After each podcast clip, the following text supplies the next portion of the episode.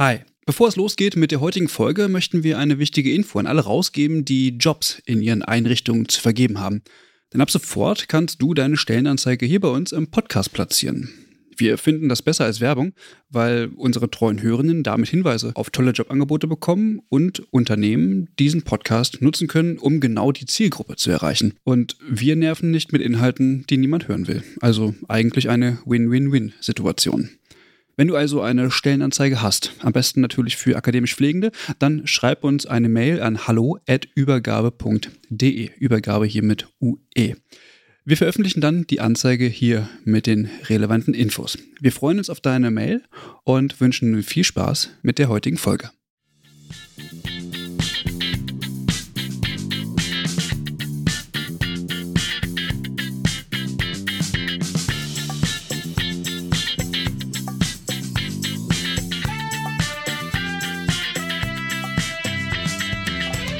Hallo und herzlich willkommen zu einer neuen Folge vom Übergabe-Podcast. Wir sitzen heute alle zusammen, beziehungsweise wieder mal am virtuellen Tisch bei sehr heißen Temperaturen und ich begrüße natürlich erstmal Alex. Hallo Alex. Hi Eva, hallo.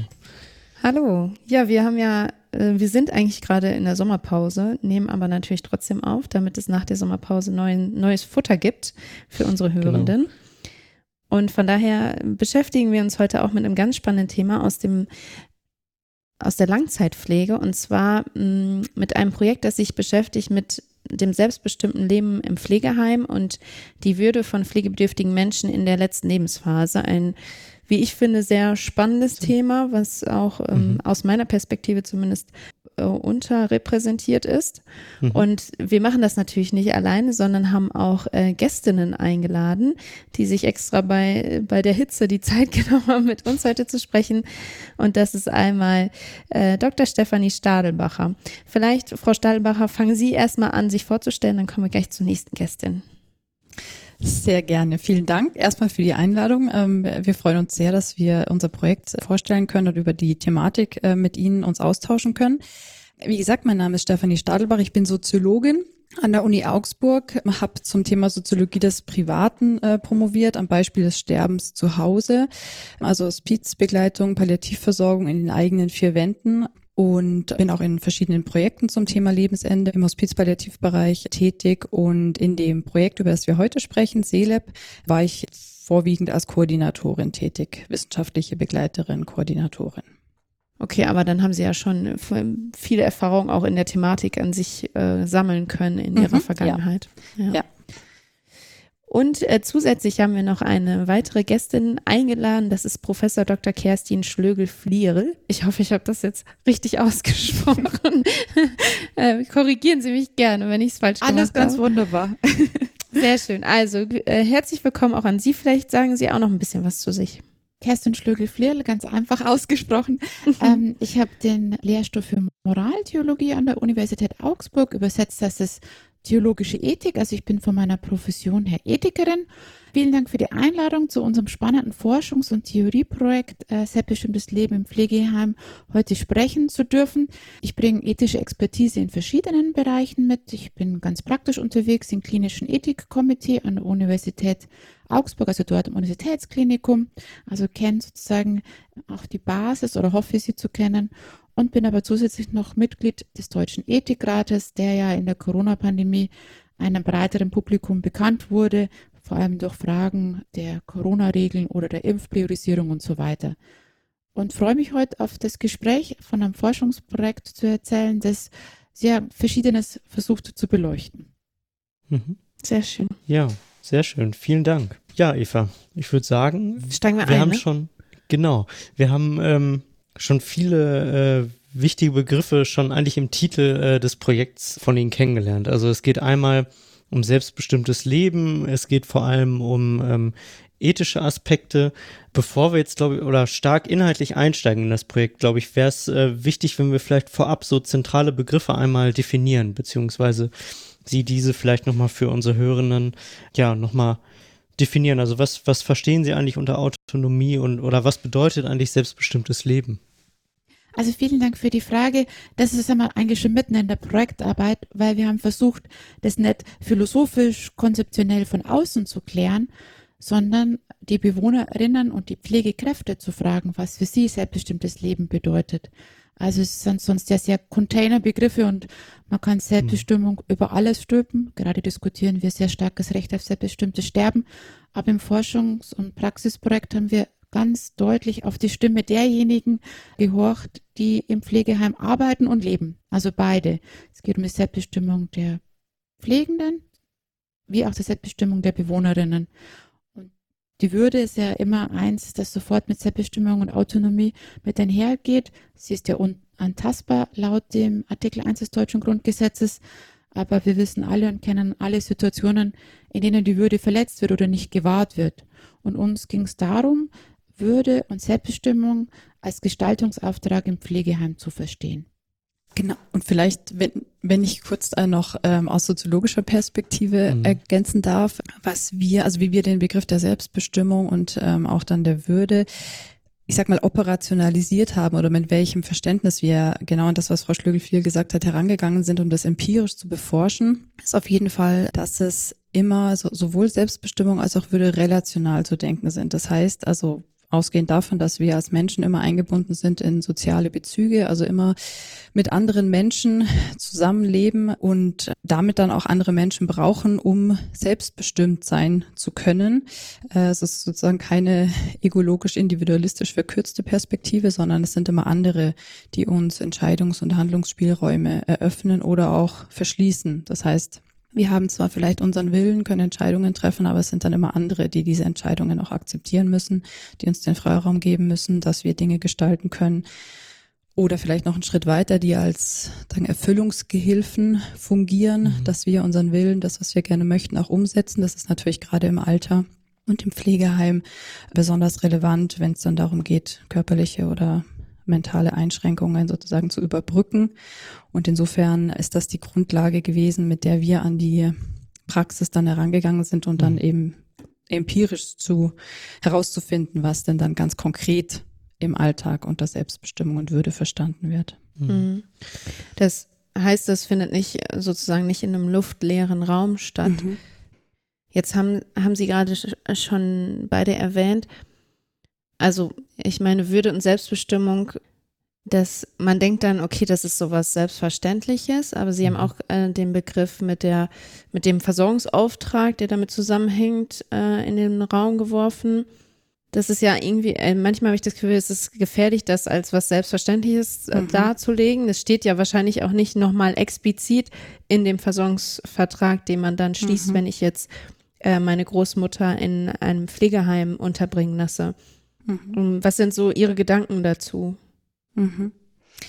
Also finde ich einen ganz wichtigen Punkt, dass es eben genau nicht als selbstverständlich gegeben gesehen werden darf. Und das war auch eine Intention, die ist dann vor allem im Laufe des Projekts eigentlich immer stärker bei uns ähm, rausgekommen, dass es erstmal wichtig ist, überhaupt zu sensibilisieren dafür, was es denn bedeutet, wenn das Teil des nennen wir es technizistisch Versorgungsauftrags ist, Selbstbestimmung und Würde als konkrete Erfahrung bei den Bewohnern herzustellen, weil es ist ein Gestaltungsauftrag, ein Herstellungsprodukt sozusagen. Es ist, wie Sie sagen, nicht einfach so gegeben. Dazu gehört Beziehungsgestaltung, wie wird kommuniziert, wie wird der Alltag organisiert, wie wird mit Regeln, Routinen umgegangen und so weiter. Und das ist sozusagen ein wesentlicher Teil auch der Arbeit der Pflege- und Betreuungskräfte, der aber eben genau nicht explizit benannt wird, aber von eminenter Bedeutsamkeit ist, weil gerade weil wir ja Würde und Selbstbestimmung als wesentlichen Teil von Lebensqualität definieren. Mhm. Und deswegen sind es zentrale Aspekte, die aber sozusagen auch in der gesellschaftlichen Wahrnehmung und ich glaube auch in der Selbstwahrnehmung im Bereich Pflege einfach so nebenher laufen, aber eben nicht selbstverständlich gegeben sind oder auch keine Kleinigkeiten sind, sondern die eigentlich viel mehr Aufmerksamkeit verdient hätten und auch viel mehr Beachtung verdient hätten, was auch in der Gestaltung zum Beispiel der, der Rahmenbedingungen der Arbeit der Pflege- und Betreuungskräfte angeht. Weil zum Beispiel brauche ich einfach viel Zeit dafür, auf die Bedürfnisse und auch die Möglichkeiten und die Wünsche der Bewohner einzugehen. und muss sozusagen ausbrechen können aus so einer durchrationalisierten Versorgungsroutine, die ja manchmal auch in Pflegeeinrichtungen gegeben ist, zwangsweise. Und insofern spielen da viele Dinge eine Rolle, die aber sozusagen erst in den Blick kommen, wenn man überhaupt die Thematik für sich entdeckt oder ähm, ja, sichtbar macht. Mhm. Das würde ich gerne aus ethischer Perspektive natürlich ergänzen, weil das war das Spannende am Projekt, dass es ja von allen Seiten her die Selbstbestimmung betrifft. Also einerseits die Pflegekräfte, die aus einem gewissen Fürsorgeauftrag heraus professionell arbeiten, aber zu viel dokumentieren müssen, zu wenig Zeit haben, die dann in moralischen Stress auch geraten. Das ist in der Pflegewissenschaft ja schon gut dokumentiert, was das auch zu Cool Out, also zum moralischen mhm. Auskühlen ja führt. Auf der anderen Seite aber die Bewohnerinnen, die die meiste Zeit des Lebens ja sehr selbstbestimmt meistens gelebt haben und jetzt in eine Einrichtung kommen, wo Selbstbestimmung jetzt nicht an oberster Stelle steht. Deswegen auch haben wir lange überlegt, wie wir dieses Relationale gut bestimmen und sprechen oft von assistierter Selbstbestimmung, also dass sich gegenseitig assistiert wird für die Selbstbestimmung. Und vor allem auch, uns war wichtig, nicht nur sagen, die Frage der Selbstbestimmung bei den zu Pflegenden zu stellen, sondern auch, dass die Pflegekräfte Grenzen ganz klar ziehen können. Also es ist die Selbstbestimmung aller, die hier im Pflegeheim leben und arbeiten. Deswegen ist die relationale Autonomie ist wirklich unser Basisansatzpunkt, um alle Ebenen abzudecken. Also eigentlich kann man das, kann man das ja vielleicht jetzt an dieser Stelle nochmal ganz kurz zusammenfassen, mhm. dass das eben nicht in einem kontextfreien Raum geschieht und eben besondere Beachtung verdient, ähm, obwohl es das oft nicht tut. Und deswegen ist es wichtig, sich in so einem Forschungsprojekt vielleicht auch darum zu bemühen, das nochmal ähm, ja, zu untersuchen. Vielleicht können Sie nochmal etwas auf den Punkt bringen, warum das jetzt gerade in der Langzeitpflege oder im Pflegeheim ein Thema ist oder also ob es ein Problem ist, wenn ja, was für ein Problem. Also vielleicht nochmal so ein bisschen in diesem Kontext das ähm, erklären für die Hörenden. Also das, was wir jetzt gesagt haben zu Selbstbestimmung und Würde, das betrifft ja uns alle. Also dieser relationale ähm, Ansatz ist sozusagen grundlegend. Und in der Langzeitpflege kommt natürlich dazu, wenn wir, also in der Pandemie haben wir immer von den sogenannten vulnerablen Gruppen gesprochen. Und wenn wir jetzt sagen ältere Personen, die eben bestimmte Einschränkungen vielleicht haben und deswegen als vulnerabel auch gelten, auch vulnerabel hinsichtlich der Erfahrungsmöglichkeit von Selbstbestimmung und Würde, weil eben sowas wie Abhängigkeit oder sowas wie ja Fremdbestimmung dann ähm, auch erfahren wird, weil man einfach die Dinge nicht mehr so machen kann, wie man sie früher gemacht hat einfach eben entsprechende Einschränkungen hat und das sozusagen per se schon mal die Erfahrung von Selbstbestimmung, sag ich mal, prekär macht. Und insofern ist also grundsätzlich erstmal die Personengruppe der älteren Menschen hier besonders in den Blick zu nehmen und weil man sich eben überlegen muss, wie man eben damit umgeht, mit dieser Erfahrung der eingeschränkten, auch der subjektiven Wahrnehmung der eingeschränkten ähm, Fähigkeit zur Selbstbestimmung und damit auch vielleicht fragiles ähm, Würdeempfinden, was ja aber dann sozusagen wiederum sozial aufgefangen werden kann. Aus ethischer Sicht ist natürlich spannend, wie die Einrichtung oder das Pflegeheim überhaupt verstanden wird. Und viele Theorien sprechen ja von dieser totalen Institution. Und in mhm. ethischer Hinsicht ist natürlich spannend zu sagen, andere Regeln und Routinen gelten in dieser Einrichtung. Aber es soll natürlich immer mehr aufgebrochen werden. Und das Ziel ist ja, dass Caring Communities, also wirklich sich sorgende Gemeinschaften entstehen. Wir haben in unseren Feldstudien halt viele Konflikte entdeckt, äh, Konflikte zwischen Privatheit und dem Zeitmanagement in Pflegeeinrichtungen, Konflikte zwischen für die Bewohner ist ein Lebensort, für die Pflegekräfte ist ein Arbeitsort, diese Einrichtung. Also dass ähm, die Versorgung auch das manchmal belastet, diese unterschiedlichen Blickrichtungen auf das, die Einrichtung Pflegeheim. Und was natürlich aus ethischer Perspektive dann die Speerspitze ist, die Frage, wie wird denn Fürsorge verstanden? Also dieser Fürsorgeauftrag, ist es eher paternalistisch? Und dem dann aber Autonomie als zu fördernde Perspektive entgegenzustellen. Und diese Haltungsänderung haben wir teilweise schon beobachtet. Also manche Pflegeheime waren hier schon sehr weit und haben hier schon ganz viele tolle neue Möglichkeiten angeboten, manche weniger weit. Sondern mhm. unterschiedlich auf dem Weg, das Thema Selbstbestimmung und Würde nach vorne zu bringen. Mhm. Ja. Ich finde das sehr spannend und ähm, mich würde vielleicht nochmal interessieren, ähm, wie waren die Pflegeheime charakterisiert? Also ähm, haben Sie hauptsächlich ältere Pflege? Also Sie hatten ja schon erwähnt, dass Sie hauptsächlich ältere pflegebedürftige Menschen äh, mit eingeschlossen haben, aber haben Sie auch zum Beispiel Pflegeheime oder eher sind das ja Bereiche wahrscheinlich, wo jüngere Menschen, äh, pflegebedürftigere Menschen ähm, ihr Zuhause haben? Haben Sie die vielleicht mit berücksichtigt? Also weil ich glaube, dass dieses Thema selbstbestimmtes Leben da ja auch nochmal ähm, also klar hat das immer einen besonderen Stellenwert, aber gerade weil es junge Pflegebedürftige sind, vielleicht nochmal sehr ausgeprägter. Also das haben wir jetzt im Projekt in der Tat nicht. Also wir haben uns in der Tat auf die äh, Langzeitpflege im Altenpflegebereich konzentriert. Und da muss man auch nochmal dazu sagen, dass wir vor allem eben auch dann da die Bewohner mit einbeziehen konnten in unsere Forschung, also aktiv einbeziehen konnten, die Interviews und so weiter, die natürlich noch in der Lage waren, über ihren Alltag ähm, zu erzählen, zu berichten. Aber Jüngere wäre in der Tat sehr spannend und sehr wichtig, das auch nochmal gesondert in den Blick zu nehmen, aber es würde dem nicht gerecht, wenn man das so vermischt hätte. Deswegen äh, haben wir uns entschieden, in dem Projekt das fokussiert auf die Altenpflege bezogen zu machen. Und das wäre aber natürlich ein Aspekt, wo man sagt, okay, dass man hier nochmal gesondert auch in anderen Pflegekontexten ähm, schaut, weil manches spiegelt sich dann sicher wieder, findet sich wieder und manche Aspekte sind aber dann vielleicht nochmal anders bedeutsam, welche Perspektive auf, auf das eigene Leben man hat, welche Erwartungen, welche Wünsche, Vorstellungen und so weiter. Und insofern wäre das in der Tat eine interessante Frage, die wir aber leider nicht in den Blick genommen haben. Okay. Das Projekt hat zwei Jahre gedauert, also bei dem ist immer ja. die Limitation an der, an der Grenze, wenn das Forschungsgeld ausgeht.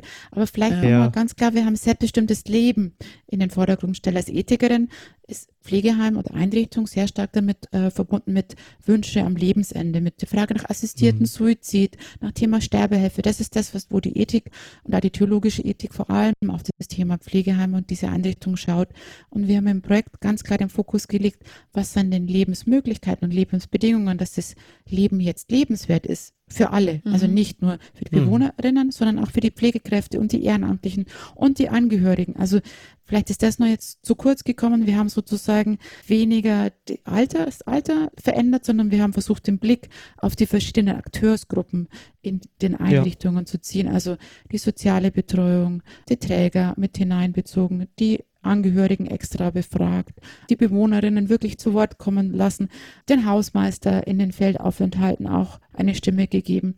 Also Sie sehen schon, wir haben sozusagen die Akteure weitergezirkelt, als das, dass wir uns die Bewohnerinnen noch äh, weitergezirkelt hätten. Das hätten wir nicht mhm. geschafft. Mhm. Okay. Mögen Sie vielleicht äh, einmal kurz zusammenfassen? Also Sie haben das immer mal jetzt schon ähm, erwähnt, äh, wie, wie die Struktur des Projektes war oder wie das Projekt aufgebaut war. Aber vielleicht möchten Sie noch mal ein bisschen was zu der Konzeption des Projektes sagen. Also das kann ich gern machen aus Perspektive der Ethik, weil wir als Ethikerinnen normalerweise jetzt nicht so viel empirisch arbeiten und das war auch die große Stärke des Projekts. Also sagen Soziologie und Ethik und auch wir haben pflegenwissenschaftliche Beratung bekommen im äh, Verlauf des Projektes, weil wir ganz deutlich gesehen haben, das brauchen wir auch. Wir haben versucht, wirklich zusammen zu arbeiten, also im besten Sinne interdisziplinär. Und das Projekt war im Zentrum für interdisziplinäre Gesundheitsforschung an der Universität Augsburg auch angesiedelt, wo wir in allen Projekten genau diese Perspektivenvielfalt abbilden wollen.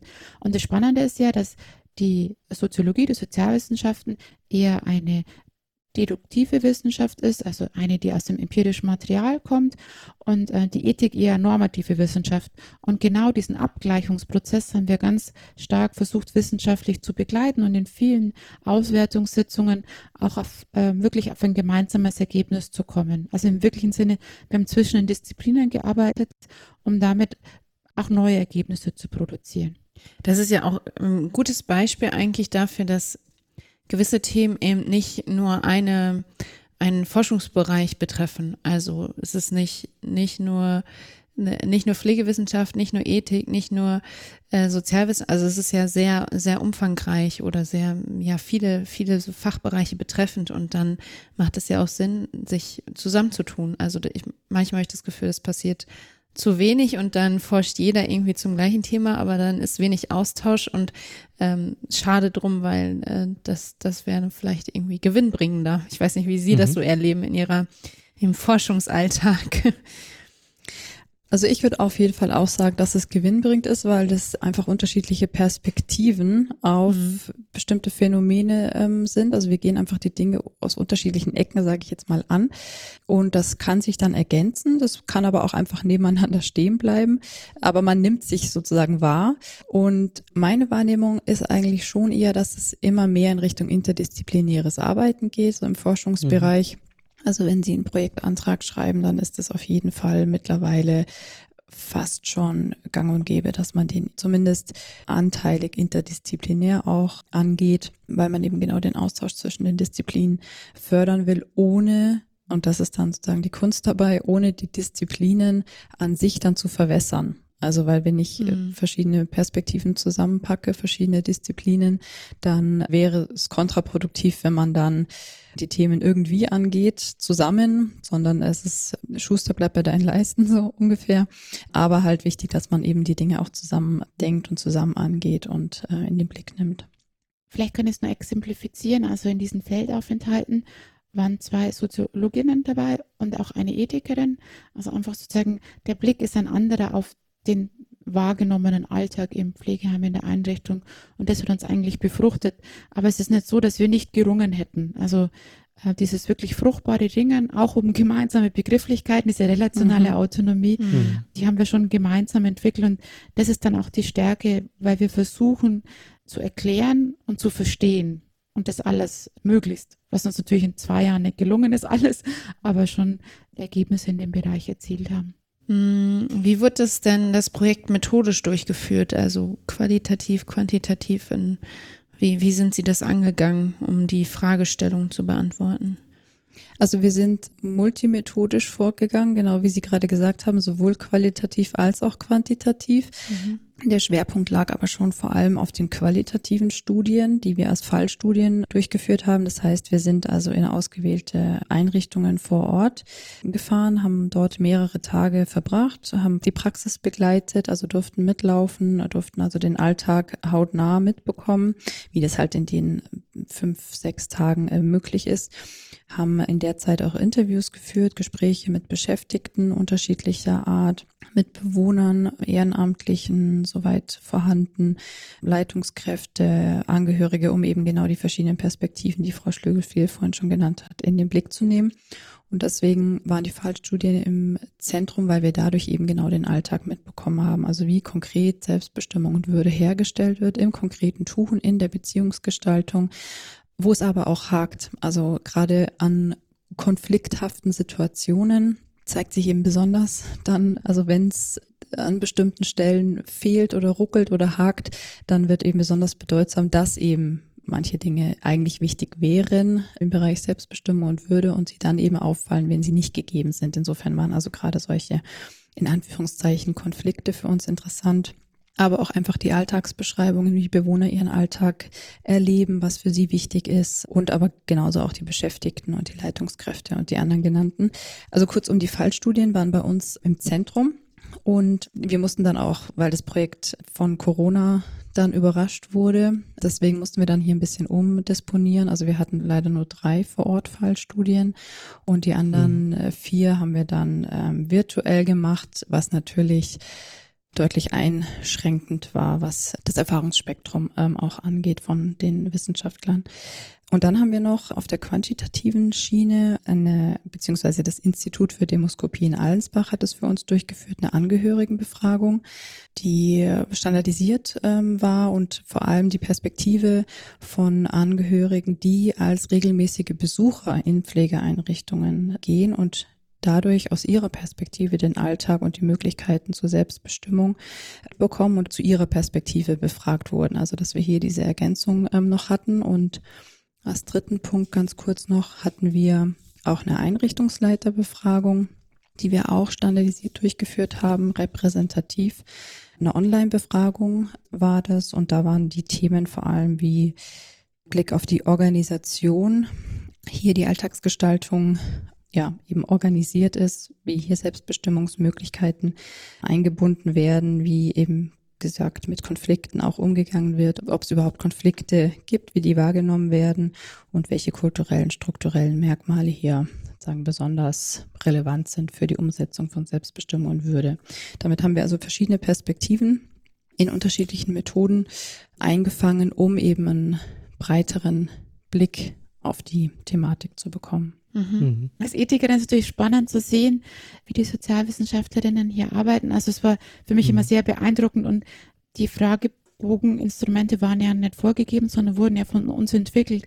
Und mir war immer wichtig zu erfahren, gibt es Instrumente in den Einrichtungen, in den Pflegeheimen, die schon etabliert sind, wie gesundheitliche mhm. Versorgungsplanung oder ethische mhm. Fallbesprechungen. Gibt es da schon sozusagen etablierte Strukturen oder wie steht der Träger zu solchen ethischen Fragen? Also das war immer sehr mein Interesse, um hier auch auszuloten, wie die deutsche Pflegeheimlandschaft insgesamt aufgestellt mhm. ist in dem Punkt. Mhm. Frau Steilbacher, Sie haben ja jetzt gerade so ein bisschen mh, hm, was zu den methodischen Vorgehen erzählt. Wir befinden uns ja, oder Sie haben sich ja explizit der letzten Lebensphase beschäftigt. Mhm. Mich würde jetzt interessieren, wie Sie das definiert haben, auch in Bezug mhm. auf die Rekrutierung der äh, pflegebedürftigen Menschen. Mhm. Ja, letzte Lebensphase haben wir in der Tat so definiert, dass es nicht um ähm, das Sterben geht, also die letzte Lebensphase im engeren Sinn, sondern für ah, uns okay. war, genau, mhm. für uns war also hauptsächlich letzte Lebensphase einfach der letzte Lebensabschnitt, der ja in der Regel dann eben im Pflegeheim verortet ist.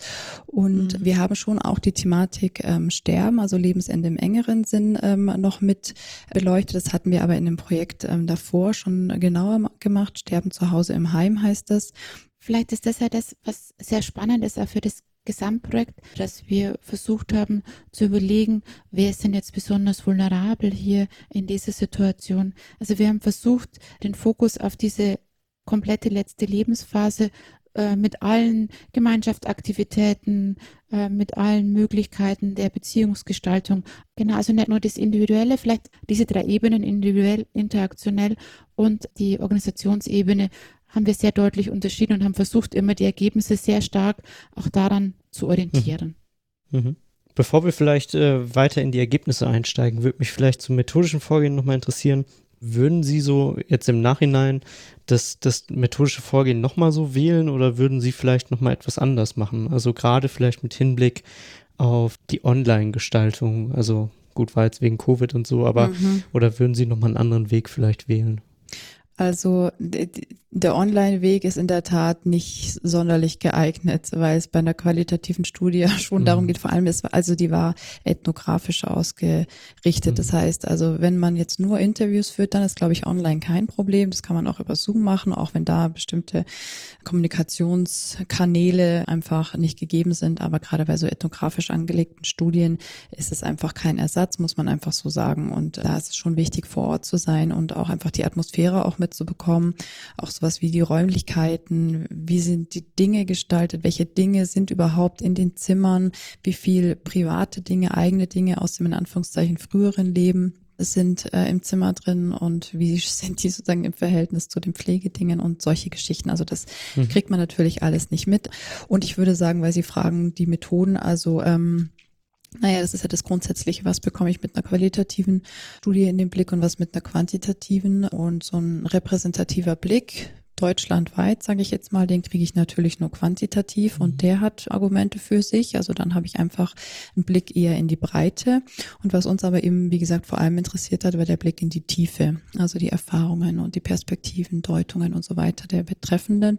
Und insofern ist die qualitative ähm, Forschung hier würde ich sagen, gewinnbringender als standardisiert. Aber wie gesagt, beides hat was für sich, den Blick in die Breite mhm. und der Blick in die Tiefe. Und deswegen haben wir es auch kombiniert. Und das war, glaube ich, auch eine ganz gute Kombination.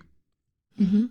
Und vielleicht aus der Ethikperspektive ist natürlich die empirischen Ergebnisse sind natürlich auch mit Literatur noch gerahmt worden. Also wir haben uns nicht gefühlt als die Erstbesteiger in dem Bereich Pflegeheim, sondern wir haben natürlich mhm. auch vieles gelesen und rezipiert mhm. und versucht, wir haben fast 300-seitigen Ergebnisbericht abgeliefert beim Bundesministerium für Gesundheit. Also auch vieles aufgearbeitet, um dann auch zu synthetisieren. Hm, zum Beispiel aus der Ethikperspektive ist dann eine Pflegeheimethik entstanden, also eine Ethik speziell mhm. fürs Pflegeheim. Also wir haben versucht, auch noch Schritte weiter zu gehen, aber hm, wie die Frau Stadelbacher schon sagt, ähm, die Methode muss passen. Wir haben vieles rausgefunden.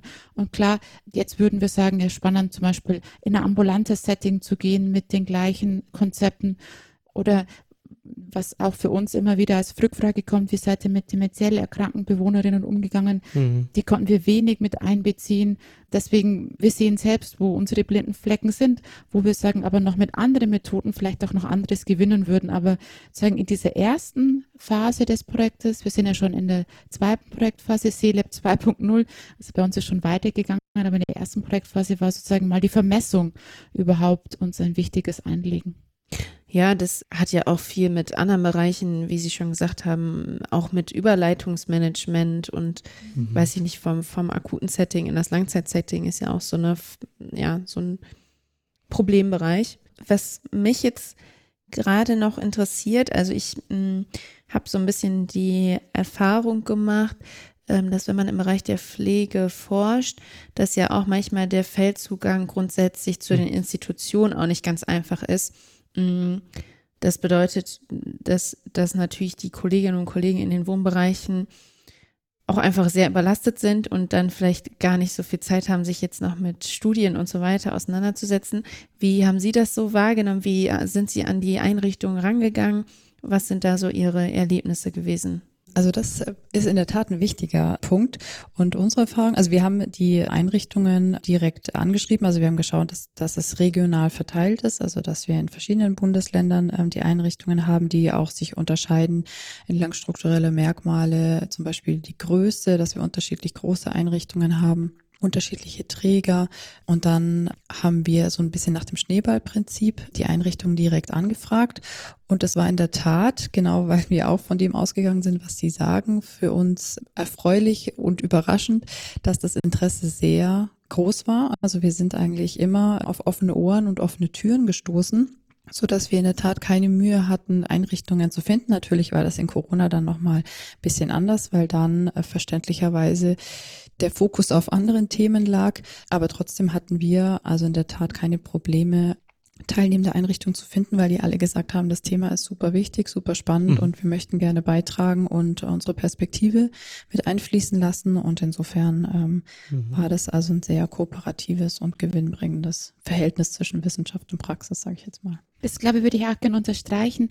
Und ich denke, wir hatten ja von Anfang an die Anlage darin, dass wir auch ein Schulungskonzept am Schluss entwickeln. Also wir haben mhm. immer gesagt, wir hören jetzt auf die Praxis, wir verarbeiten das und geben auch dann wieder Impulse für die Praxis. Ich denke, als Zielvision zu sagen, es gibt am Schluss ein Schulungskonzept, das dann für alle möglich ist zum Thema selbstbestimmtes Leben im Pflegeheim, war vielleicht auch manchen ein Anreiz daran teilzunehmen, um zu sagen, wir möchten es ja besser. Und ich möchte ganz klar an den Punkt sagen, die Einrichtungen sind an unterschiedlichen Punkten unterwegs. Wir haben auch viel mhm. Best Practice gesehen. Also dem her, die Türöffner waren oft auch interessanterweise, da ich aus der Theologie kam und dann ein kirchlicher Träger gesagt hat, ah, das ist eine Professorin für Moraltheologie. Das fand ich einen ganz spannenden Aspekt.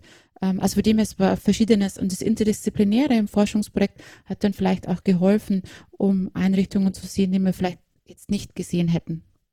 Und wir haben schon mhm. früh auch im Pflegenetzwerk, also das Pflegenetzwerk Dialoge betrieben, um uns bekannt zu machen, um uns als wirklich an der Praxis interessierte Wissenschaftlerinnen auch in der Öffentlichkeit, also in der, im Pflegenetzwerk zu präsentieren. Ich glaube, wenn man das auch geschickt nutzen kann, ist es ja auch, also jeder muss natürlich auch in gewisser Weise auch irgendwie um die, um seine Bewohner auch werben, ne? Und ähm, dass man das vielleicht auch nochmal als, als Qualitätsmerkmal auch nutzen kann, ne? wenn man sich dessen bewusst ist, was für einen Stellenwert dann eigentlich Selbstbestimmung äh, auch vielleicht in den einzelnen Einrichtungen einnehmen kann ne? oder was ich vielleicht auch nochmal an Best-Practice-Modellen vielleicht auch implementieren könnte bei mir in der Einrichtung.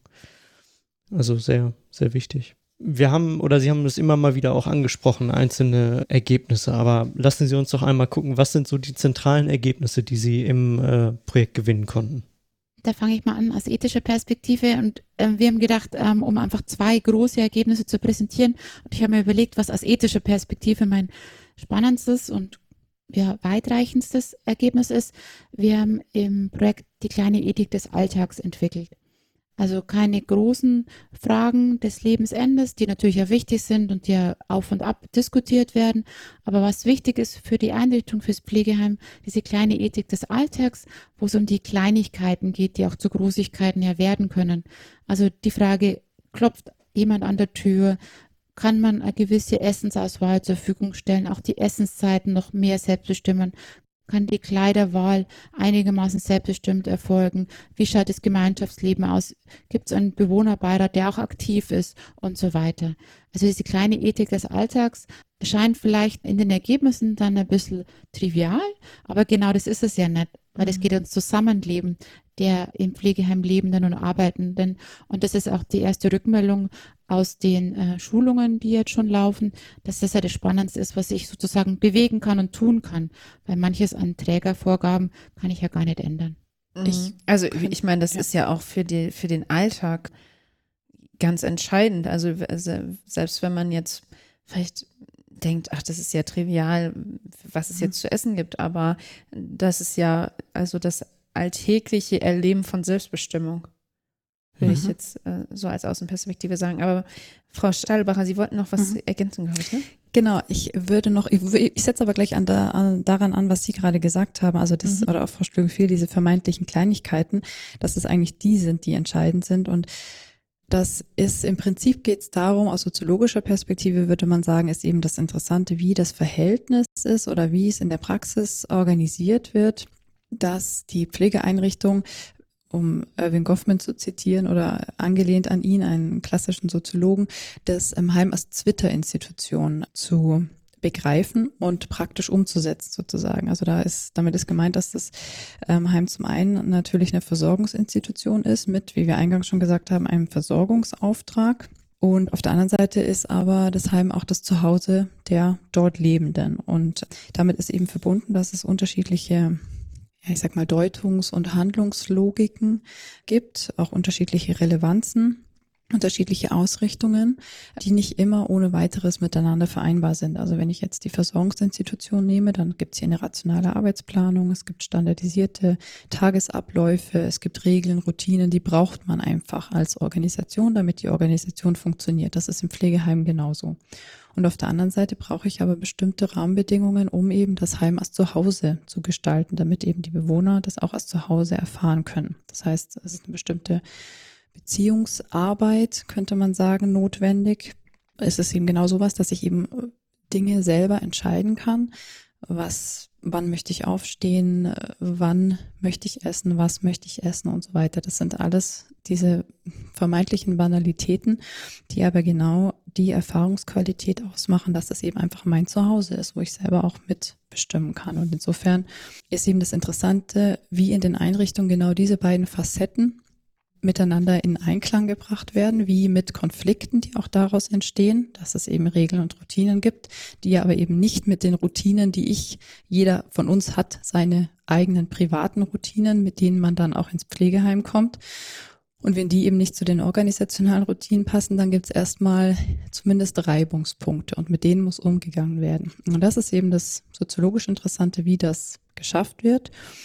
Und da sind eben manche Einrichtungen so aufgestellt, dass sie eben auch so eine Alltagsgestaltung flexibel handhaben, dass eben die Bewohnerorientierung im Vordergrund steht und andere Einrichtungen, die legen halt besonders Wert darauf, dass eben diese Regeln, Routinen, Strukturen funktionieren.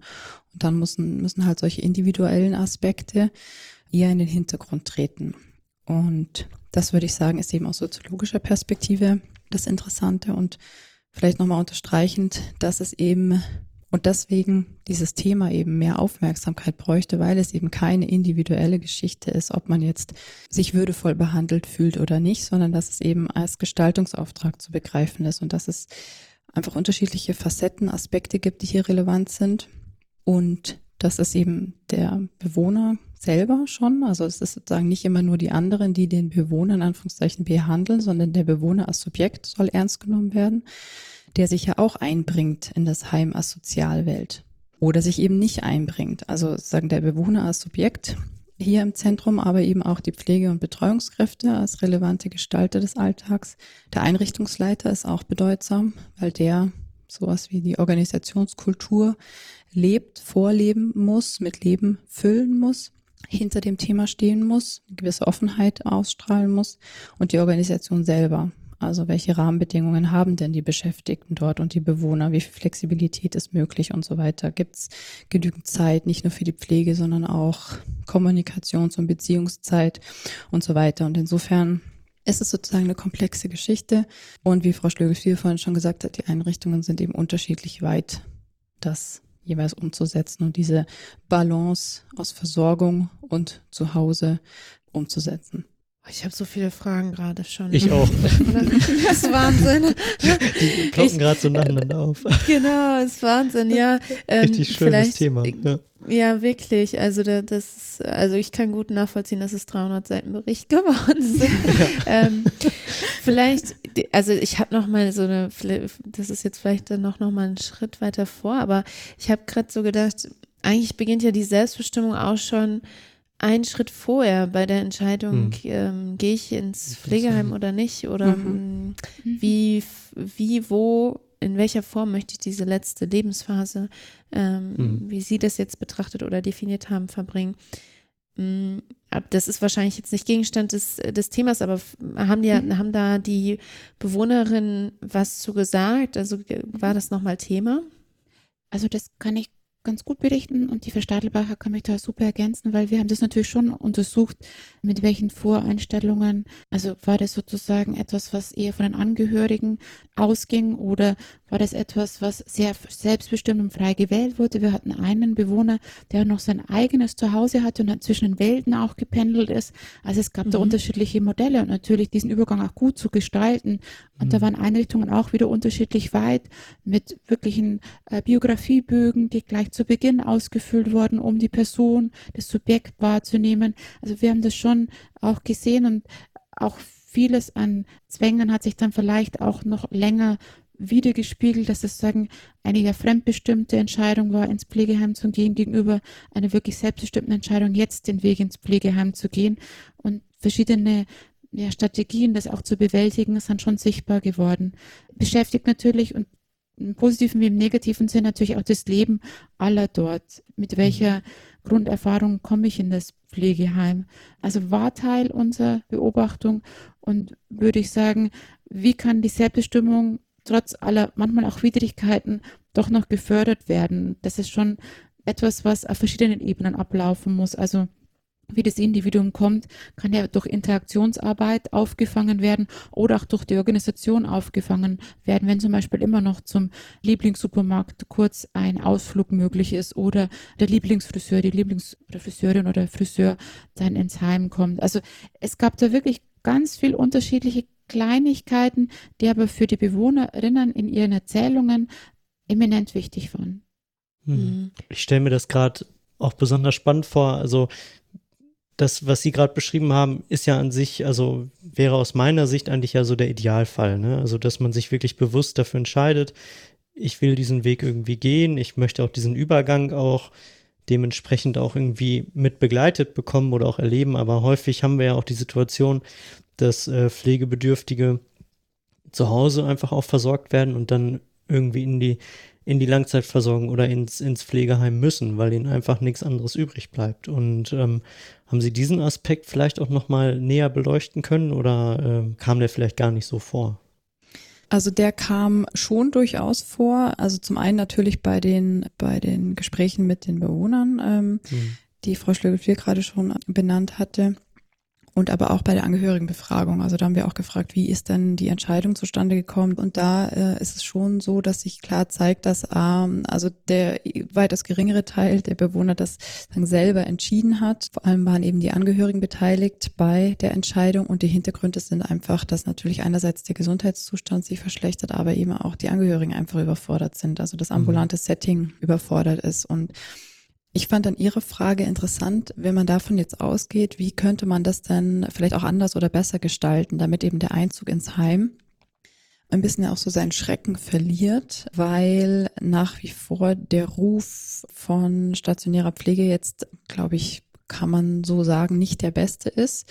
Häufig auch einfach zu Unrecht. Das sind dann mediale Diskurse, die dann eine bestimmte Perspektive einfach verstärken. Und deswegen ist das so ein Schreckbild. Ich muss ins Heim und das ist schon mal per se nicht gut. Und dass man das wenn man das schaffen würde, das umzudeuten, und das wäre eben eine Möglichkeit, Frau Schlügel hatte vorhin die Caring Communities angesprochen, dass man einfach die stationäre Pflegeeinrichtungen nicht als äh, so monolithe Blöcke versteht, sondern dass man die anders einbindet in den Sozialraum, dass man die offener gestaltet, dass man vielleicht irgendwie im Erdgeschoss ein Café, ein öffentliches Café ähm, einrichtet oder so, oder dass man einfach mehr Kontakte nach außen und nach innen hat. Und dass man dann, um auf Ihre Frage zurückzukommen, das nicht so sehr vielleicht als Übergang gestaltet, also von der einen Lebenswelt in die andere, vom Zuhause ins Heim, sondern dass man das vielleicht eher schafft, dass man da so eine Kontinuität auch aufrecht erhält. Also dass man natürlich den Wohnort wechselt, aber dass ich trotzdem noch Bezüge habe zu meinen Anführungszeichen früheren Leben, soziale Kontakte, aber eben auch solche räumlichen Verbindungen. Das ist eben nicht so mhm. dieser harte Cut ist, sondern und dann schafft man es vielleicht auch, weil Pflegeeinrichtungen ja immer mehr auch zu Versorgungseinrichtungen werden, die eben vor allem alte multimorbide Bewohner versorgen und dass man das ähm, mhm. sozusagen vielleicht auch so gestalten könnte, dass eben dieser Übergang, der eben kein radikaler Übergang mehr sein soll, dass man das auch schon in einer Lebensphase macht, wo man das eben noch aktiv auch selbst mitgestalten kann. Und das wäre, gut, Zukunftsvision, aber das wäre, glaube ich, so eine Richtung, wenn man äh, so eine Entwicklung in die Richtung verstärken würde, dann würde man das auch deutlich erleichtern und einfach die stationäre Pflege gesellschaftlich auch ganz anders verorten. Ich würde es nochmal an dieser Lebensperspektive wirklich festmachen wollen, weil es ist uns ein Projekt einmal wichtiger geworden. Also was macht denn das Leben lebenswert? Es ist vom Grundannahme lebenswert. Und da muss man einfach sozusagen auch an sich arbeiten und zu überlegen, was kann denn die Gesellschaft, also ich würde sagen, das ist, wie die Frau Stadelberg hat, eigentlich ein gesellschaftliches Thema. Also die soziale Raumorientierung fällt ja nicht vom Himmel, sondern es sind kommunale Entscheidungen, es sind Trägerentscheidungen. Aber es ist ein immenser Unterschied, ob ein Pflegeheim sich am Ortsrand befindet oder im Ortskern befindet. Und es sind einfach grundlegende Entscheidungen. Wie wollen wir alle alt werden? Also von dem her ist diese große gesellschaftliche Dimension wird gern vergessen. Und die haben wir versucht ja. mit diesem Lebensaspekt, selbstbestimmt Leben, auch in einer Phase der Abhängigkeit, nochmal ganz stark zu machen. Was macht ja. mein Leben im Pflegeheim lebenswert? Und den Bewohnerinnen ist da immens viel eingefallen. Also nicht so, dass sie dann mhm. gesagt haben, boah, das weiß jetzt gar nicht, sondern die konnten das ganz klar benennen. Und das ist ja das Tolle, dass sie mhm. ihre Stimme auch Gehör verschafft haben. Ja, das finde ich sehr schön, Frau Schlögel, äh, dass Sie das äh, nochmal angesprochen haben. Also, weil das sehen wir auch einfach bei ganz vielen Pflegethemen. Also, dass ähm, einfach so die, die Verortung beziehungsweise die, die Einbindung in so einem gesamtgesellschaftlichen Diskurs manchmal ausbleibt oder einfach zu kurz kommt. Und ähm, dass eigentlich viele, viele Fragestellungen, die beforscht werden, ja, teilweise äh, innerhalb eigentlich oder einer, einer größeren Community eigentlich diskutiert werden müssten ne? und ähm, sich da auch gewisse Haltungen eigentlich auch ausbilden müssten. Mich würde vielleicht noch mal interessieren, Sie hatten das am Anfang ganz kurz angerissen oder Sie haben davon äh, von Kon Konflikten gesprochen. Ähm, vielleicht können Sie noch mal äh, ein, zwei Beispiele geben, wo Konflikte aufgetreten sind, beziehungsweise vielleicht können Sie die vielleicht auch noch mal beschreiben. Ähm, da würde ich mal mit einem Konflikt anfangen. Auch die Frage von Suchterkrankungen im Pflegeheim. Wir haben ja ein Schulungskonzept erarbeitet und haben versucht, verschiedene Konfliktlinien auch dort zur gemeinsamen Betrachtung und Analyse zu geben. Und die Frage, wie mit Suchterkrankungen umgegangen wird, wie mit Wünschen nach Sexualität umgegangen wird, wie mit äh, Wünschen nach Privatheit ganz allgemein umgegangen wird. Aber ist die Frau Stadelbacher die promovierte Kollegin, die am besten Auskunft geben kann. Aber sozusagen zu zeigen, dass es ein Aushandlungsprozess ist. Also wenn die Konflikte zwischen Privatheit und Gemeinschaft laufen, muss es einen Aushandlungsprozess geben. Und in der Schulung haben wir ganz stark die kollegiale Beratung allen ja wirklich per Video versucht beizubringen oder an die Hand zu geben eigentlich, zu sagen, wie schaffen wir es, diese Konflikte dann produktiv umzubauen in einen Aushandlungsprozess, wo alle Beteiligten am Konflikt auch gehört werden. Also wir haben versucht, im Schulungskonzept das, was wir wahrgenommen werden, so zu fassen, dass es einen Weg daraus gibt aus den Konflikten. Sonst steht dieses Konflikthafte so stark im Vordergrund. Mhm. Es war sozusagen eher das Ergebnis im ersten Phase des Projekts und in der zweiten Phase des Projekts war das, ging es uns eher darum, einzufangen und zu befähigen, alle, die leben und arbeiten dort, auch Konflikte zu lösen und diese Aushandlungsprozesse aufs Gleis zu setzen. Genau, Frau Schlügel meinte ja schon, äh, das Thema Privatheit, das ist natürlich ein ganz entscheidendes. Das ist aber auch ein äh, weiter Begriff, also als Kollektivsingular, ein Begriff, hinter dem aber viele Facetten ähm, stecken. Und also zum einen könnte man natürlich nennen, der Umgang mit Scham und Intimitätsgrenzen. Das ist natürlich also kein Konflikt, der jetzt als offener Konflikt manifest wird, aber eben für die betreffenden Personen unter Umständen konflikthaft sein kann. Also alles im Bereich Körperhygiene und wie ist eben der Umgang mit Scham, Nacktheit und so weiter gerade in so Abhängigkeitsverhältnissen. Und da ist eben interessant, dass eben die Pflegekräfte da einfach ihre Strategien haben, damit umzugehen. Also die haben eine professionelle Sensibilität dafür und dann unterschiedliche Umgangsweisen, um eben diese Situation für die betreffende Person, also den Bewohner, die Bewohnerin, ähm, weniger konflikthaft auf der subjektiven Ebene zu machen. Und aber interessant sind auch, solche Dinge wie zum Beispiel die Verfügung über Dinge und Räume. Also ich hatte es vorhin schon angedeutet, wie ist die Möglichkeit, auch eigene Möbel oder eigene Bilder mit in die Einrichtung zu nehmen, um eben genau diesen Übergang eher zu kontinuieren oder etwas aus meiner privaten Lebenswelt von zu Hause einfach mitzunehmen. Da sind die Einrichtungen auch unterschiedlich aufgestellt. Also was hier möglich ist, hat auch mit Versorgungs- und Fürsorgeauftrag zu tun. Wenn jetzt irgendwie der Perserteppich eher ein Hindernis ist und eine Stolperfalle, dann ist es natürlich schwierig. Aber erstmal so eine grundsätzliche Offenheit für die Gestaltung von Räumen und das Mitbringen von Dingen und den Umgang mit Dingen, das hat auch was mit Privatheitsqualität zu tun. Auch zum Beispiel, mhm. ob angeklopft wird, bevor man ein Zimmer betritt. Mhm. Also das sind eigentlich auch so vermeintliche Banalität und Selbstverständlichkeiten, die aber natürlich aus der Perspektive einer Pflegekraft im hektischen Alltag auch mal untergehen können. Mhm aber eben für den Bewohner durchaus wichtig sein kann, dass man erstmal anklopft und dann sagt er herein oder nicht herein und dann geht man rein oder eben nicht. Also das sind solche Dinge, wo sich eben Konflikte oder schwierige Situationen entzünden können und vorhin schon genannt natürlich die Zeitfrage. Also wenn ich einfach alles unter Stress mache und keine Zeit ist und die Bewohner das natürlich mitbekommen, und dann mhm. schon gar nicht mehr die Möglichkeit sehen und sich auch nicht trauen, weil sie auch nicht zur Last fallen wollen, irgendwie ähm, sich bemerkbar zu machen, dann ist es natürlich auch schwierig für die Umsetzung von Selbstbestimmung und Würde. Und insgesamt wichtig ist, glaube ich, und das haben wir auch im Schulungskonzept dann ähm, versucht umzusetzen, was Frau Schlögel-Viel schon gesagt hat, ist eben, dass eben in jeder Situation eine Perspektivenübernahme ganz zentral ist weil natürlich die Pflegekraft eine andere Perspektive auf die Situation hat, die kann, hat ganz andere Themen, die hat andere Relevanzen, die steht unter mhm. Druck und so weiter. Mhm. Aber dass sie in der Lage ist, sich eben in versetzen, was für ihn jetzt wichtig ist und kann man darauf Rücksicht nehmen oder nicht und wenn nicht, dann kann ich mit ihm sprechen, kann ich ihm das erklären, dann ist auch schon viel geholfen und umgekehrt aber genauso. Und das ist eben in dem Schulungskonzept zentral angelegt, dass eben auch die Bewohner die Perspektive der Pflegekräfte verstehen und nachvollziehen können, warum sie jetzt keine Zeit hat, sich mal zehn Minuten zu mir ins Bett zu setzen oder so.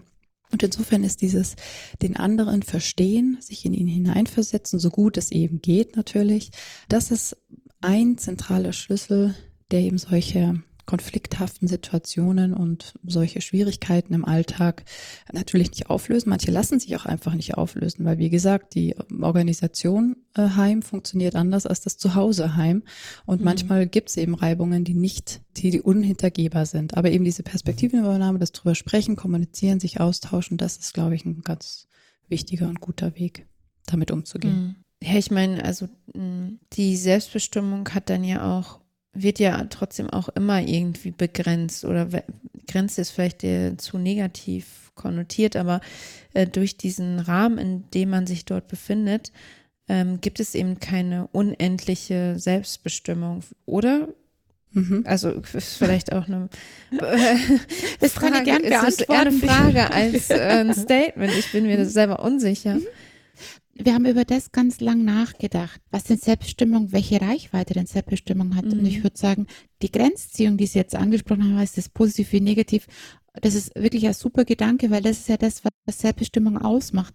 Ist es sozusagen völlige Autarkie, also ich bin ohne meine Relationen mhm. und, und, egal was ich tue, ist es selbstbestimmt und es ist egal, ob es andere verletzt, ja oder nein. Und wir haben Selbstbestimmung völlig ganz klar konzeptualisiert als, da gibt es Grenzen. Und die Grenze mhm. kann auch die Pflegekraft setzen. Also mhm. Selbstbestimmung, dieses assistierte Selbstbestimmung, also das, was möglich ist, selbstbestimmt zu machen, also diesen Möglichkeitsraum, die Möglichkeitschance zu geben, war uns eigentlich wichtig an dieser Konzeption. Deswegen auch das sehr relationale. Wenn es auf die Organisation äh, runterbrechen soll, heißt es individualethisch überhaupt mal rauszufinden, was meine Wünsche und Bedürfnisse sind.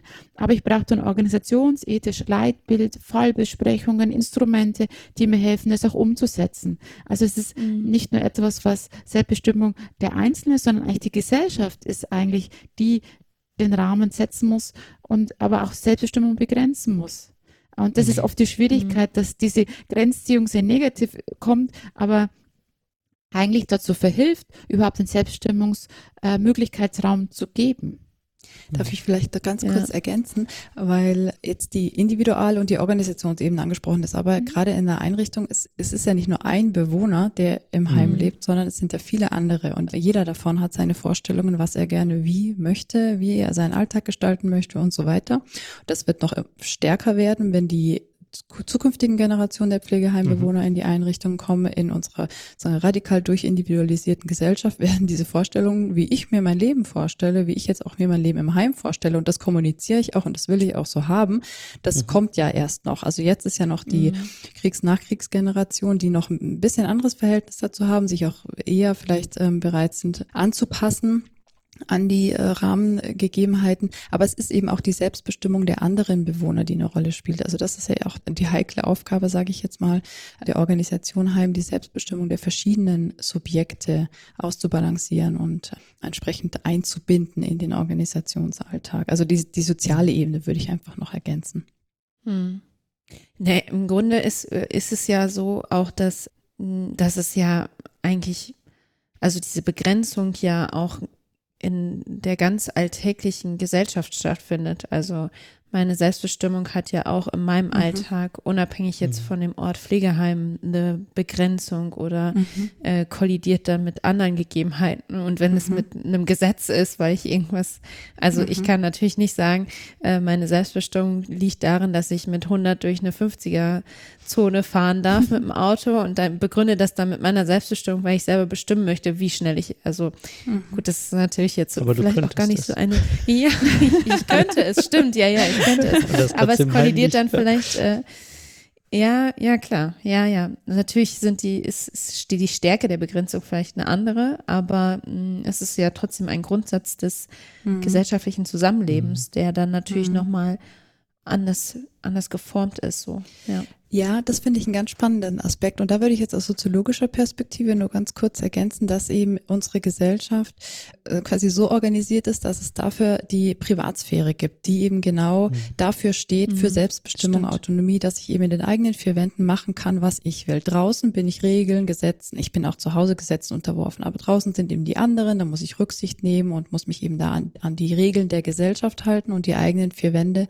Das ist so eine Art Rückzugsraum und da bin ich sozusagen Herr und Meister meines Lebens und kann schalten und walten, wie ich möchte, kann bestimmen, wer reinkommt und wer nicht. Und das ist ja das Interessante beim Pflegeheim, dass ich eben diese Rückzugssphäre, dieses Private äh, in dem Sinn nicht mehr habe, sondern das geht auf oder ein in die Organisation Pflegeeinrichtung. Und das ist genau dieser, diese heikle Schwelle oder diese Balance, äh, wie man eben im ja, semi-öffentlichen Raum Privatheit herstellen kann, im Sinn von Selbstbestimmung, mhm. selbstgestalten können und so weiter.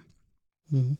Würden Sie sagen, also im Prinzip befinden sich Pflegekräfte ja immer dann in so einem ständigen Aushandlungsprozess, ne? Also einmal zu gucken, habe ich die Balance, äh, die Selbstbestimmtheit meines Bewohners ähm, irgendwie einzuhalten, beziehungsweise dem gerecht zu werden. Würden Sie sagen, dass Pflege da eigentlich dann eigentlich eine zentrale Rolle inne hat oder ähm, kann man das gar nicht so sagen, weil andere Berufsgruppen, die es auch im Pflegeheim gibt, äh, die haben da eigentlich auch eine, eine wichtige Rolle oder nehmen eine wichtige Rolle ein. Würde ich gerne aus ethischer Perspektive antworten, weil es war das Organisationsethische, das ihr bei der Pflegeheimethik ganz stark macht, aber am Schluss des Projekts, weil es eine Organisation ist, die ganz viele verschiedene Berufsgruppen hat, aber diese Pflege als wirklich leiblicher Prozess einfach von den Pflegefachkräften zumeist oder von den Pflegehelferinnen geleistet wird, für die mir finde ich die schon sehr prominent und wichtig. Aber es kann sein, dass die Ehrenamtliche, die zu Besuch kommt und die mit der Bewohnerin singt, auch ganz viel Selbstbestimmung ermöglicht. Also ich möchte es jetzt gar nicht abtun, aber es ist ein Pflegeprozess, der sehr, sehr im Zentrum steht in den Einrichtungen und der in einem guten Balance zwischen professionellem Verständnis von Pflege und so weiter besteht. Wir haben vom Deutschen Ethikrat herausgegeben eine Studie, die heißt Wohltätiger Zwang weil es ist oft gar nicht so einfach zu sagen, jetzt bestimmt die Bewohnerin etwas anderes aber es äh, hat negative Folgen für die Bewohnerin. Was ist dann sozusagen mhm. der Kurs der Pflegefachkraft, die sagt, ja, aber wenn ich das jetzt nicht mache, heißt es doch in Konsequenz das. Also, dass es die, der Aushandlungsprozess auch in beide Richtungen nicht einfach ist. Also da mhm. rede ich jetzt nicht drum, ob Stützstrümpfe angezogen werden oder nicht, aber es kann ja andere negative Schäden geben, wenn Pflegeprozesse nicht zu Ende geführt werden. Deswegen dieses wohltätiger Zwang, also Zwang, um jemandem was Gutes zu tun, trifft es dann eigentlich ganz gut im Kern, was die Pflegefachkraft auch dann kommunizieren muss. Und ich mhm. glaube, äh, man stellt sich das immer so vor, dann versucht man das äh, zu bereden, sicherlich, und es ist ja wirklich ein wahnsinniges Können hinter der Pflegepraxis, das da steht. Aber im Ethischen muss man ganz klar sagen, ist immer die Frage, wohin für die Pflege. Und wenn Selbstbestimmung im Vordergrund steht, ist es auch die Selbstbestimmung der Pflegefachkraft. Also das war mir immer ganz wichtig, die beiden in diesem wichtigen Pflegeprozess auch in ihrer Selbstbestimmung und in ihren Grenzen, nochmal deutlich auch gesagt, zu bestärken. Mhm. Und Fürsorge kann dann auch dieses Kümmern um sein um die zu pflegende Person. Mhm. Ich fand die Frage oder ähm, also ich habe sie gestellt, weil in der Pflege, Pflege, haben wir im Moment die Diskussion um Vorbehaltstätigkeiten. Und wenn man sagt, also so wie das, so wie Sie das vorhin alles beschrieben haben, ist ja eigentlich die zentrale Rolle von Pflegekräften, dass sie dann diese gesamten Prozesse, diese Aushandlungsprozesse, die Situation der Patienten, das eigentlich mit auch im Blick haben ne? und, und das auch feststellen, wenn es vielleicht gerade nicht zum Wohle des Patienten, äh, weil es irgendwie aufgrund von organisatorischen Abläufen oder äh, die Pflege hat jetzt, äh, also sieht das irgendwie prioritär, sodass sie aber trotzdem immer noch diese Art Anwaltsfunktion für den Patienten einnehmen. Also finde ich das sehr spannend und in dieser gesamten Diskussion auch irgendwie bereichernd, so, also ihre Ergebnisse. Hm. Ich bin gerade ein bisschen ähm, gestolpert über den wohltuenden Zwang. Ich frage mich das schon öfters, aber eher in dem ambulanten Kontext und denke darüber nach in Bezug auf, hm, hat man nicht auch ein Recht auf, hm, als Pflegebedürftiger beispielsweise in der ambulanten Pflege ein Recht auf Verwahrlosung der Wohnung oder ähnliches. Also mhm. ich kann, kann das beide Seiten verstehen. Ich meine, ich bin selber Pflegekraft, so. Aber das, ich finde, das ist halt eine spannende Diskussionsfrage oder ich weiß nicht, ob es eine Diskussionsfrage ist, aber eine spannende Frage, wo, wo, wo ist da die Grenze und ja, was ist dann mit Zwang gemeint und ja, so, das sind so meine Gedanken da, dabei, aber die sind auch ein bisschen unstrukturiert gerade, merke ich. Aber das Konzept des wohltätigen Zwangs versucht ja genau das einzufangen, wo Sie sagen, okay. da kämpfen Sie mit sich. Also da sehen Sie mhm. einerseits die Verwahrlosung im ambulanten Setting, aber andererseits auch den Willen der zu Pflegenden, die das er will. Und das ist auch Ausdruck der Selbstbestimmung. Also was, mhm. wo sagen, wo läuft die Grenze? Wo ziehe ich die Grenze? Dass es nicht zu einer Verwahrlosung führt, die auch äh, medizinisch dann wieder zurückwirkt oder pflegerisch ja. zurückwirkt auf den Patienten, aber trotzdem vielleicht der Ausdruck von Selbstbestimmung ist. Also ich glaube, das ist genau die Schwierigkeit, dieses, äh, dieses Wohltätig und Zwang also die zwei mhm. Gegensätze in einer Begriff versucht es genau Stimmt, immer ja. klar zu machen. Und aber die natürlich, und das ist das, was wir dann im Ethikrat viel gefordert haben, welche Kriterien unterliegen dem. Mhm. Und das ist das, wo wir jetzt ja gesagt haben, ganz zu Beginn haben wir berichtet, es war jetzt im Pflegeheim, Einrichtung, wo ja ganz klare Regeln ausgehandelt werden müssen oder können. Mhm. Im ambulanten Setting ist natürlich das ganz was anderes, finde ich. Bei dem mhm muss das ambulante Setting unter den Fragen Selbstbestimmung und Würde und dann sozusagen im Unterkategorie wohltätiger Zwang ganz anders sein und ganz anders verhandelt werden ja. und bräuchte ganz andere Betrachtung auch. Mhm. Ja, das sind ja auch viele verschiedene Einflussfaktoren dann auch im ambulanten Bereich. Aber vielleicht bleiben wir jetzt im Stationären, dann müssen sie mhm. beide nochmal wiederkommen. und dann, sprechen genau. wir nochmal über die genau. ambulante genau. Pflege. Ja. Aber darf ich vielleicht ganz kurz noch ergänzend die Frage, ja, welche Rolle die Pflegekraft hat und, und auch die mhm. anderen beschäftigten Gruppen. Also da würde ich schon, ich würde das unterstreichen, dass die Pflegekraft, eine, gerade weil sie oft die Bezugsperson ist, dass sie eine herausgehobene Rolle hat. Aber Ich würde schon nochmal stark machen wollen, dass Würde und Selbstbestimmung eine Organisationsaufgabe ist. Und zwar nicht auf mhm. der abstrakten Ebene, sondern dass alle, die irgendwie im Pflege oder im Lebensalltag eine Rolle spielen, die da auftreten, in Anführungszeichen, dass es auch relevant ist, mit welcher sage ich mal, Haltung sie das tun. Und das ist äh, die Betreuungskraft genauso wie auch die Beschäftigten in der Küche, also die auch vielleicht entsprechend flexibel sein können, was Essenswünsche angeht oder eben nicht. Also, aber bis hin zur Reinigungskraft, also bis hin zur Frage, wie tritt sie in ein Zimmer ein? Wie begegnet sie den Bewohner? Und wir hatten auch in einer Fallstudie, hat sich das rausgestellt, dass eben gerade die Bezugsperson war dann die Reinigungskraft für eine Bewohnerin, weil sie sich mit ihr halt super gut verstanden hat und die konnten Gespräche führen und so weiter. Also es ist sozusagen immer eine Frage der Beziehungsgestaltung und da sind erstmal alle adressiert. Natürlich alle unterschiedlich intensiv, aber ich würde keinen ausnehmen, bis hin eben auch zu den Angehörigen, die, wenn sie dort sich engagieren, dann spielen die genauso eine wichtige Rolle. Gerade wenn es eben auch um äh, Meinungsverschiedenheiten zum Beispiel zwischen Angehörigen und Pflegekräften geht, was jetzt gut für den Bewohner X ist und was nicht. Und dann ist es äh, auch entscheidend, wie dann sozusagen die Perspektive der Angehörigen eingebunden wird. Also ich würde das nochmal ein bisschen weiten, dass also alle beschäftigten Gruppen, die irgendwie Einfluss haben auf die Gestaltung des Alltags in der Pflegeeinrichtung relevant sind. Und genauso wie es die vermeintlichen Kleinigkeiten im Alltag sind, sind es eben auch die beschäftigten Gruppen, die vielleicht das nicht zentral in die Pflege im engeren Sinn eingebunden sind, die aber genau hier auch entscheidend sein können.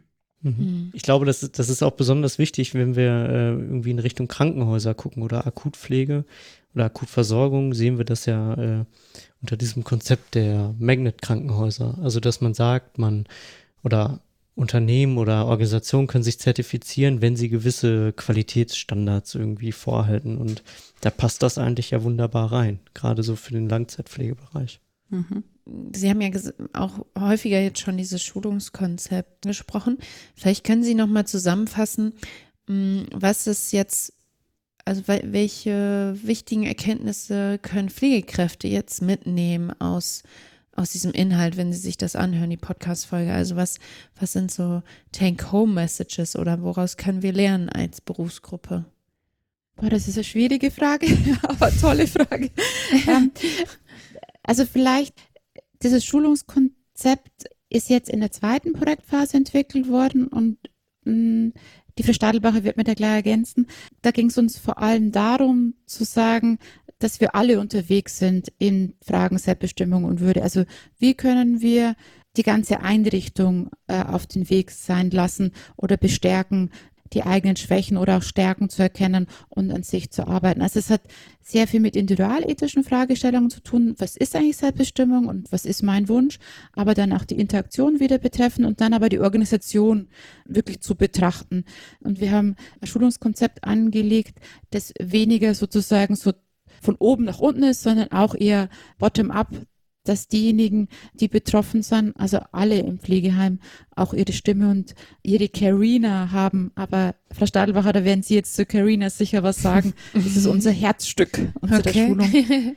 Ja, ich würde vielleicht, ähm, genau, also ich, ich äh, kann gleich noch ein paar ähm, Sätze zu dem Schulungskonzept sagen, würde aber vorher das nochmal ein bisschen allgemeiner rahmen, das, was aus dem Projekt jetzt festgehalten werden könnte für ähm, Pflegekräfte, da würde ich schon stark machen, dass es, also weniger jetzt so konkrete, weiß ich nicht, Wissensinhalte oder so, die jetzt vermittelt werden, darum ging es uns ja auch gar nicht, sondern eher darum, dass die Tätigkeiten in der Pflegeeinrichtung rund um die Herstellung von Würde und Selbstbestimmung, Lebensqualität und so weiter, dass die einfach mehr Beachtung ähm, verdienen und dass das einerseits natürlich eine gesellschaftliche Frage ist. Also was zeichnet eigentlich die Arbeit in der Pflegeeinrichtung in dieser genannten Twitter-Institution aus? Was macht sie besonders? Was macht sie auch vielleicht besonders schwierig? und besonders wertvoll und dass damit verbunden aber auch die Selbstwahrnehmung von Pflegekräften dahingehend gestärkt wird, dass das, was sie tun, eben besonders wichtig ist und dass es eben relevant ist, wie sie es tun. Und also da mache ich jetzt vielleicht auch Werbung für ein anderes ähm, Projekt. Das heißt CoWeb, Kommunikation und Wertschätzung in der Pflege, die genau das in den Blick nehmen. Wie nehmen sich Pflegekräfte selbst wahr? Wie sprechen sie über sich, über ihre Arbeit? Und wo kann man sie darin bestärken, empowern, würde man heute sagen, dass sie eben ihre Tätigkeit, die sie tun, dass sie die auch entsprechend ähm, selbst wertschätzen und dann auch entsprechend wertschätzend äh, an andere kommunizieren und dass einfach das Image der Pflege dadurch, vor allem in der Langzeitpflege, äh, angehoben wird. Und ich, wenn Seeleb da auch ein Beitrag sein kann, dann fände ich das ähm, eine gute Sache und das Schulungskonzept soll eben dazu beitragen, indem es sagen, als integratives Schulungskonzept äh, angelegt ist, dass eben alle im Pflegeheim tätigen und dort Lebenden, also wie vorhin gesagt, also Pflegebetreuungskräfte, aber auch Auszubildende, auch die Hauswirtschaftskraft, das Management ist involviert, aber eben auch die Bewohner und die Angehörigen. Die sind alles als aktive Schulungsteilnehmer eingeladen, sich mit den Themen Würde und Selbstbestimmung an konkreten Praxisbeispielen konkret übertragen auf den Alltag in der Pflegeeinrichtung auseinanderzusetzen. Die haben unterschiedliche Formate dafür entwickelt, alle gesammelt in der schon zitierten Carina, dem Lernbegleitbuch. Da kann man sich also dann mit Texten konkreten Beispielen ähm, mit den Themen auseinandersetzen, aber auch Podcasts anhören, kleine Videos anschauen, bis hin zu kleinen Anführungszeichen Arbeitsaufträgen, wie man das Gelernte in den eigenen Arbeits- und Lebensalltag übertragen kann. Das zieht sich insgesamt über elf Wochen, dieses Schulungskonzept und setzt sich zusammen aus Selbstlernphasen, die idealerweise mit Lerntandems gestaltet sind, dass sich also zum Beispiel eine Pflegekraft und eine Bewohnerin zusammentun oder eine Ehrenamtliche und eine Angehörige und sich dann in erstmal fünf Wochen mit den Inhalten selbstständig angeleitet durch die Carina beschäftigen. Dann gibt es einen Workshop, wo man gemeinsam als heterogene Gruppe sich mit den Inhalten nochmal darüber sich austauscht und äh, das auf den eigenen Alltag äh, überträgt und sich dann wieder vier Wochen mit den Inhalten in dieser Tandemform selbst beschäftigt und im Abschlussworkshop kommen dann wieder alle zusammen und dann wird auch überlegt, was können wir denn für unsere Einrichtung, für unseren Alltag daraus mitnehmen, was können wir besser machen. Also immer der Bezug zur eigenen Arbeits- und Lebenswelt wird also immer hergestellt und dass man am Ende dann so eine kleine, vielleicht auch eine To-Do-Liste hat oder auch nur Kleinigkeiten, kleine Schräubchen, wo man noch drehen kann, um den Alltag in Anführungszeichen besser zu gestalten. Das wäre so das Ziel, also dass man bei den Individuen ansetzt, aber auch bei der Interaktion und Beziehungsgestaltung bis hin eben zur Organisation und dann entweder das bestärkt, was schon da ist, dass man sich darüber bewusst wird, wie wichtig es ist, was man schon tut und aber auch dafür einen Blick bekommt, was man denn noch weiter tun könnte, wo es vielleicht noch hakt. Aber das sind meistens also wirklich Kleinigkeiten, die aber wie gesagt trotzdem bedeutsam sein können. Und das wird gerade noch erprobt und im Herbst wird das dann ähm, soweit erstmal fertig sein, das Schulungskonzept eingearbeitet, die ganzen Erfahrungen, die wir in der Praxis dann jetzt auch äh, mitnehmen. Und das wird dann aller Voraussicht nach über das vorhin auch schon benannte Pflegenetzwerk Deutschland, also die Plattform, die das BMG initiiert hat, im März 2020, glaube ich, wird darüber ähm, verfügbar sein kostenlos. Nähere Informationen finden sich auf der Homepage pflegenetzwerk-deutschland.de und genau da kann man dann auf jeden Fall das Näheres erfahren. Genau, das äh, setzen wir auch alles in die Show Notes, da kann man da mal mhm. gucken. Ähm, was mich jetzt nochmal interessieren würde, weil ich halt auch viel in Drittmittelprojekten unterwegs bin, mm, und da ist ja auch immer so die Frage, wie, also man forscht dann ja, dann stellt man das irgendwann den mhm. Kostenträgern vor oder den, den mhm. Geldgebern in Anführungsstrichen. Mhm. Ähm, das war jetzt in diesem Fall das BMG, was natürlich mhm. auch mm, mal ganz spannend ist, vielleicht nochmal zu reflektieren. Was, wie haben die denn so auf die Ergebnisse reagiert? Wo sehen die jetzt als BMG da irgendwie Handlungsbedarf oder mhm. ja, damit man vielleicht immer auf so einer politischen Ebene vielleicht auch mal kurz äh, äh, sich bewegt? Ich kann berichten, was wir vom Forschungsprojekt eingeladen waren, auch am Tag der Pflegenden im Mai 2022 auch unser Projekt zu präsentieren, um sozusagen die Basis zu erreichen oder die Heimleiterinnen zu erreichen. Also sehr, sehr interessiert, sehr viel nachfragend und wirklich versuchend, unsere Ergebnisse zu verstehen. So habe ich das BMG wahrgenommen. Und vor allem das Schulungskonzept soll jetzt wirklich in die Breite gehen. Also mit diesem digitalen Lernbegleiter-Tool, das die Frau Stadelbacher vorgestellt hat, haben wir versucht, wirklich auf mehreren Ebenen die Fachkraft mit Migrationshintergrund abzuholen, wie auch die schon seit 30 Jahren dort tätige ähm, Kraft ähm, auch in ihren Vorstellungen und ähm, Vorstellungshintergründen abzuholen. Ähm, und sogar die ehrenamtlichen Angehörigen sollten auch mit der Carina arbeiten können. Also das ist dem BMG jetzt ganz, ganz wichtig so kann man es wirklich formulieren, das Schulungskonzept jetzt in die Breite zu bringen.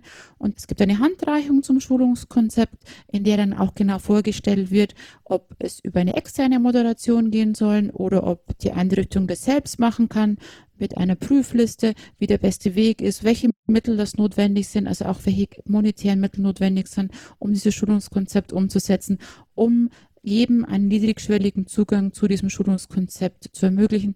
Und das sieht das BMG also auch als großen Outreach eigentlich des Forschungsprojektes, dass wir es geschafft haben, von Kant kommen die Menschenwürde definieren, ähm, doch äh, äh, wirklich bei Beispielen aus der Empirie angekommen mhm. zu sind. Und ähm, ja. das können wir schon als erste Rückmeldungen, als erstes Feedback aus der Praxis, ähm, haben wir schon ganz tolle Feedbackbögen bekommen, die auch uns sagen, jetzt habe ich mal drüber reflektiert, manches verstehe ich jetzt anders und weiß auch anders, wie ich es bereden kann. Also dieses Verstehen und Reden können über, das wäre wirklich ein toller Erfolg, wenn wir das schaffen wird, dass die Organisation sich des Themas auch annimmt. Mhm. Mhm. Haben Sie auch vorgesehen, vielleicht für die Kolleginnen und Kollegen in den äh, Pflegebedarfsplanungsstellen vielleicht auch nochmal Empfehlungen oder so auch herauszugeben. Also, dass man, wenn man so aus dieser anderen Perspektive vielleicht der, der, der alten Pflegeplanung darauf schaut, dass sie dieses Thema auch mit äh, angehen können. Bis jetzt waren wir immer sehr konzentriert sozusagen auf die Einrichtung und dass die Einrichtung gemeinsam unterwegs ist.